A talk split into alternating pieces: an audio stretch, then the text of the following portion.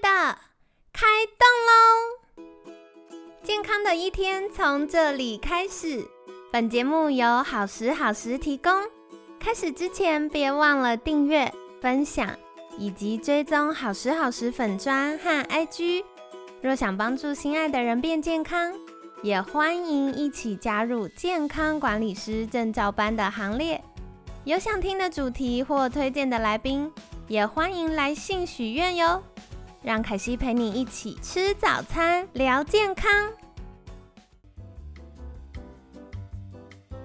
嗨，欢迎来到凯西陪你吃早餐，我是你的健康管理师凯西。今天呢，很开心邀请到凯西的好朋友博飞营养咨询中心副院长及总运动营养师杨成华。成华早安，各位朋友，大家早，凯西早。好的，星期五了，我想要问一个问题，就是我跟我朋友聊到啊，有些人他就是胖胖的，嗯，可是肌肉率也很高。这样是不是就是健康呢？因为很多人就会说啊，我是一个健康的胖子啊，没有关系。营养师觉得，哦，根据我们在看了上千张的 In Body，就是体组成的一个资料的时候，其实会发现有一个有一个方向的变化。虽然他是体重重的人，然后我们在检测上他也是脂肪的量也是高。但是他如果是正常生活形态的话，通常来说他的肌肉量也不低。对耶，为什么？好酷哦！好，我们换个方向来想。对，身上的肌肉量对他来说是不是也是一个负担，也是一个负重？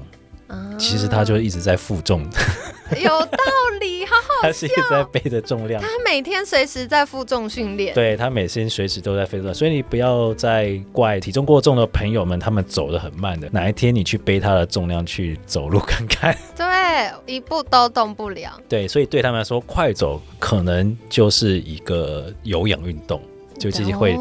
满头大汗，对啊，所以比如说凯西，你可以想象看，就是你的身形目前的肌肉量，再背个二十公斤在身上，然后再去走，光想都累，一定喘的程度比现在喘很多。他们就是这样的一个情况下，所以对他们身上的肌肉来说，就会有一个呃，在增加 loading 挑战，就会是肌肉量基本上就会比较高。但是但是啊，肌肉量高这个不代表它的功能是好的哦。什么意思？就我打个比方，就是我们吃鸡肉嘛，对，狗狗给那个鸡肉，哦不是 muscle 那个鸡肉，白鸡哦，我们养在那个饲料厂的白鸡，跟在外面跑的土鸡，你觉得它们鸡肉就是看起来大小差很多，对不对？对啊。但是真的让他们去运用起来有没有差？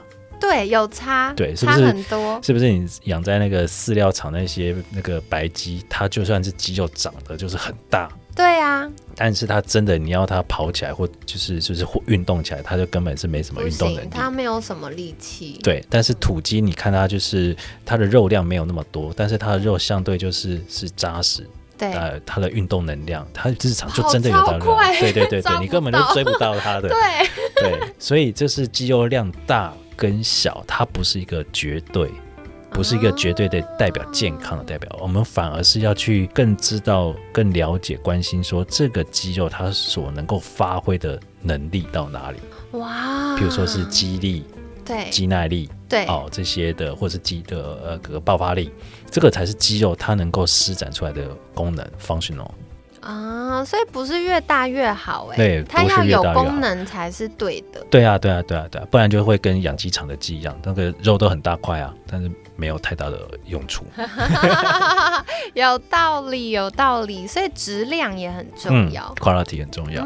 对，所以就是胖胖，但是肌肉率高，不代表是健康，因为他如果是一个都没有在运动的，其实他们的身上的肌肉呃也是很快就会酸，很快就是没力。哎，有道理，对，没错，就是这样。所以常常就是我朋友他们可能就要去。按摩啊，或者是我们就是很爱讲话，然后走路啊什么的，让他们过一下就是要休息。对，或者是心肺其实心肺跟不上，对，跟不上就是身体的需求。对对对，好有趣哦。那接下来我要问这一题，我最近真的是快被烦死了。为什么呢？因为我们有一个可爱的学生一直看到我就说：“凯西，我的小腹，我的小腹。”然后他已经从五个月快要变七个月了。我知道他不会听这一集，所以我偷偷爆他的料。他他夸张到我们全部的学生都知道，嗯，他很 care 小腹的问题。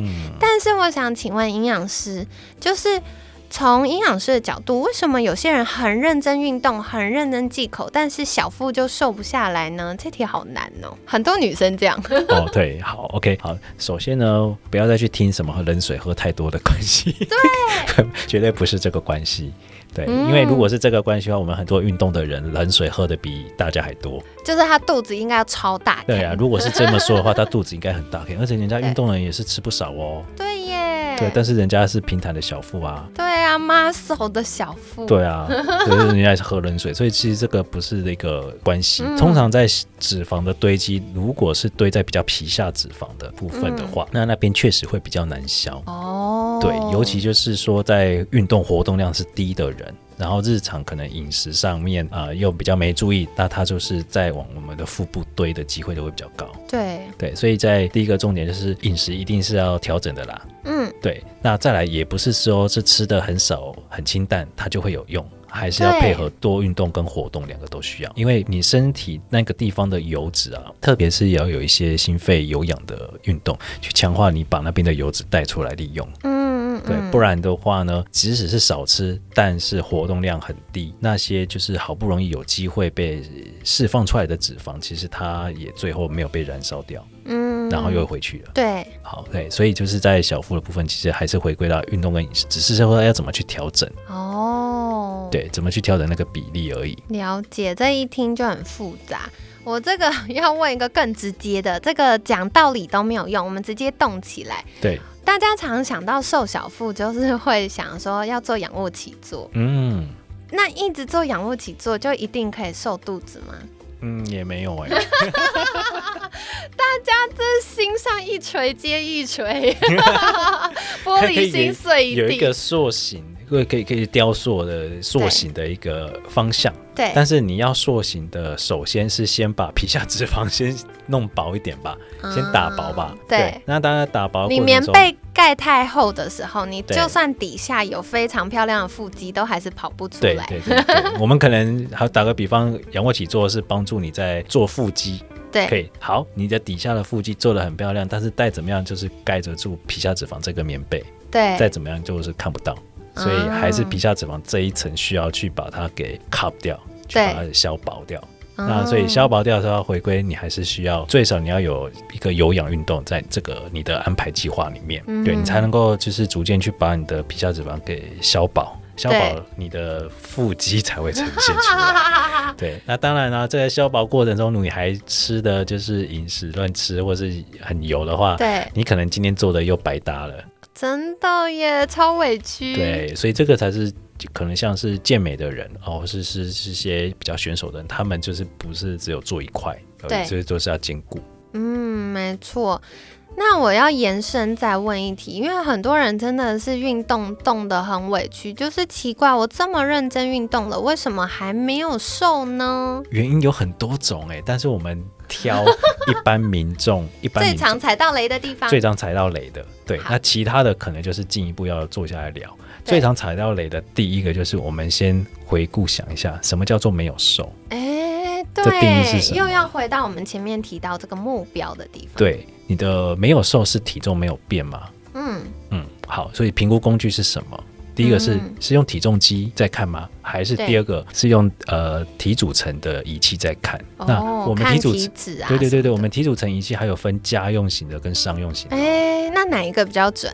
呃，一般我们建议方便的话，还是商用型的体组体组成会比较好。大家那个砸钱买起来没有啦，开玩笑，就是花个两百块量就好了。对对对，去去健身房或运动中心量一下，才两百块钱。不然太大台，家里没地方放。不用这样，没有要做这个生意，不要买那一台。这个没有代言，没合作，不用买。对对对对对，我们先跟各位讲一下这个评估差距的情况啊。其实基本上有在认真运动的人，很常会有出现一个情况。就是你的体重没有太大改变，对，或者变得很慢，但是其实你的身形在变的。嗯，没错，真的会会有蛮多的。对，那大家就是常常就是只看那个体重，因为不晓得说这个身形要怎么评估，然后就是体重就是一个最直接的直观数值嘛。但其实一直在跟大家沟通啊，我去很多地方都跟大家就讲说，不要只看体重，因为只看体重会是一个很大的盲点。它会让你明明就是在往好的方向，在呈现的呃这个这个这个努力的这个对的方向，这件事情就是让你扼杀掉你的动力。对因为你你有可能同时间增肌减脂，但是在体重上它是看不出来的。真的，这个我又要举手了。就是呢，因为我们在做连续血糖检测嘛，那嗯测的时候就要量呃身体的相关数据，包含体围啊、身体组成啊等等。嗯，然后呢，我还记得我最后一天就是做完那个连续血糖检测，然后我拔掉 sensor 之后，就站上体脂计。嗯，那一个瞬间，我差点心脏暂停，嗯 因为我就发现，天哪，My God，我胖了三公斤。嗯嗯然后我就仔细去看，我到底胖了是什么？当然糖吃多了，一定有点水肿，嗯所以然后再加上，抱歉，我前一天晚上贪嘴，嗯所以那一天水肿增加蛮多。嗯可另外一个方面是我发现我的肌肉量增加，那就算扣掉水肿造成的误差，我的嗯肌肉量都还增加，因为增加了三趴哦。哦，还蛮多的啊。对，所以我就发现哦，如果只看体重，我应该就会觉得悲剧。可是看完体肌肉量，而且我换算成重量嘛，嗯嗯嗯。然后算完之后发现，诶，做的不错。对啊，对啊，嗯。你的体重增加是因为你的肌肉量的肌肉尺寸有去增加，那嗯也是一件蛮好的事情。对，对啊，那所以在评估工具上，到底是用什么评估很重要。嗯。对，如果你是看体重机的话，先先不用那么的先入为主，认为说换一台你真的是没有啦，换十台都一样，不如找个营养师，比较来快，对我们来看，那直接帮你读报告比较有用一点。那在。家用型的体脂机为什么我们只能够说，嗯，它不是不准，应该这么说好，它的那个敏感度上面还是有差，嗯所以你是比较大幅的一个改变的话，它是测得出来是 OK 的，对。但是如果你的这个，譬如说四肢的一个变动幅度，它不见得在一台机器上可以看得出来。对，所以这个凯西有时候在服务客户的时候，大家也会有点沮丧，说凯西，我觉得我好像有瘦，嗯。可是我的这个体重啊、肌肉量啊，然后体脂量都没有变。但是我们就会发现，就像刚刚陈华讲的，因为家用型的它没有那么敏锐，对，所以后来我们就会看到，哎，他脸的确瘦了，然后腰围也变小，因为我们量体围就发现腰围变小，腹肌已经有一点隐隐的在 say hello 了，嗯嗯嗯嗯那这可能就是往好的方向前进。对对，啊那再来第三个就是说，它的量测是什么状态下量测的？哎，魔对所以鬼藏在细节里。呃，例如好，假设都是早上起床空腹这样子去量测，大还要概便便完脱光光，就已经把这个影 各响种变变音，音。对各种变音，我们尽量把它缩到最小了嘛。对。对，但是其实还有其他的变音会影响，譬如说你可能前一天运动啊，嗯。假设运动的比较激烈，对或者是你比较晚吃，你都还是会影响到隔天的体重。我觉得，我觉得还有一个是女生会有生理周期。没错，像我自己受生理周期影响就很多，哎呀，我觉得我个人蛮有趣的，就是受饮食跟运动影响，其实落差没有那么大。嗯嗯。可是我很受压力跟生理周期影响，所以我就会想说，掐指一算，哇，排卵期过了，那接下来就不用量体重，免得影响心情。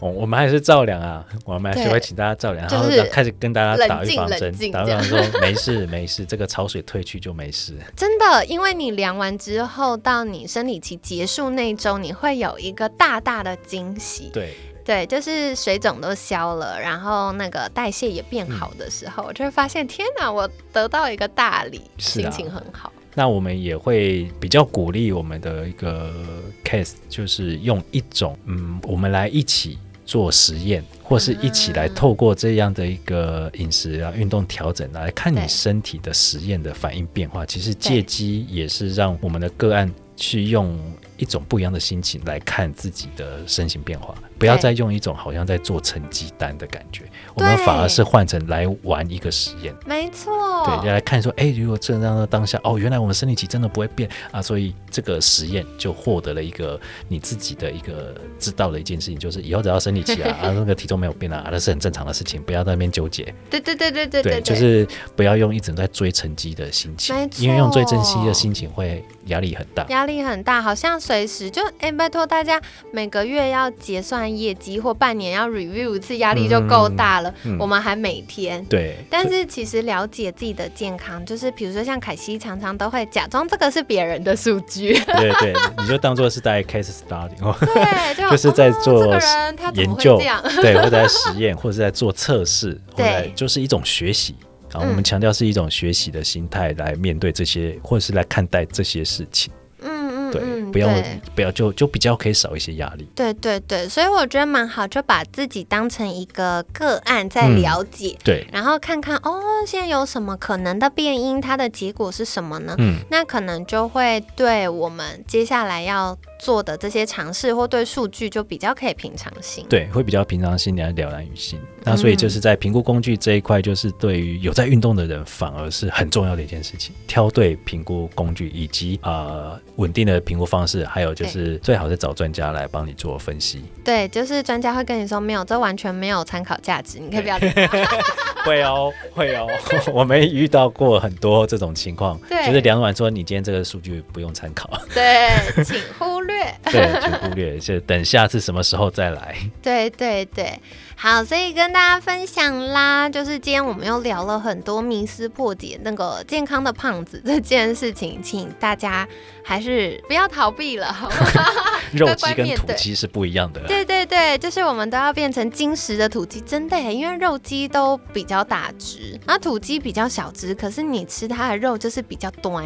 当然，我们也不可能去吃别人的肉，但是你看它的日常动作、动作表现、反应跟健康状况，你就看就出来差很多。对，没错没错。所以大家祝大家都成为一只土鸡。没错。好啊，然后再来，小付也帮大家破解了哈，就是一直做仰卧起坐不是达标的唯一关键，还是有很多要留意的事情啊。那另外是。心肺，大家不要逃避。没有这句话是讲给凯西自己听的。我很讨厌做心肺，但是真的会有效哦。凯西最近认真动了一下之后，发现那个我早上刷牙的时候，腹肌有开始微微跟我打招呼了。那就是大家一起跟你的腹肌唤醒它，唤醒它，把它棉被掀起来，好不好？掀起棉被。对，然后最后最重要，其实我觉得这礼拜陈华给我们一个很重要、很重要的观念，就是你要。做任何的健康调整之前，第一优先就是要先确认你的目标，嗯，然后再来要确认你的评估工具是什么，这样子他在做后续的这些健康管理的时候，我们的方向才会是正确的。他有一些可以舍弃的，跟那个要去注意流行的那个一些标准。对，所以其实我觉得。寻求专家的协助，也不是说你一辈子就要一直黏着他，因为我相信专家都是希望帮助大家，哎，毕业之后还是可以继续健健康康的执行。那初期找专家就是少一些冤枉路，也会告诉我们说，其实这些这些都是，嗯，你以为很重要，但其实完全不重要的事情。那真正重要是什么？我们就可以获得更多的弹性和自由度，那执行起来也会相对更愉快一些。没错。嗯，好，所以跟大家分享。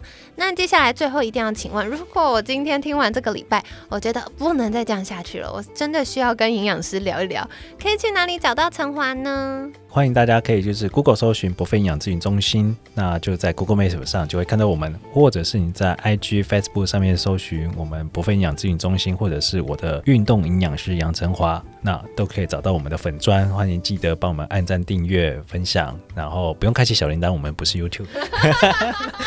那我们在小那个相簿的部分啊，照片部分都可以看到有一些我们过去分享的一些知识文章，好，会让大家呃有一些小小的学习机会。那如果有需要我们在呃好好坐下来聊聊的话，都可以私讯给我们。好的，所以欢迎大家可以订阅追踪。那这边凯西也小预告一下，我们明天就是这个月的平衡饮食班啦，所以欢迎大家加入我们，期待明天线上见。那另外的话，我们九月份。台北实体班证照班的台北实体班又要开了哟，所以欢迎大家再留意一下好时好时粉砖的相关资讯。然后小预告一下，接下来我们也会开瘦身代谢相关的进阶证照班，所以如果你对这个专项主题有兴趣的话，也欢迎再留意一下粉砖的相关资讯，或者是私讯呃好时好时的官方赖账号。那就会有专业人回复啦。那今天呢，感谢博飞营养咨询中心副院长及总运动营养师杨成华的分享。谢谢凯西，每天十分钟，健康好轻松。凯西陪你吃早餐，我们下次见，拜拜。下次见，拜拜。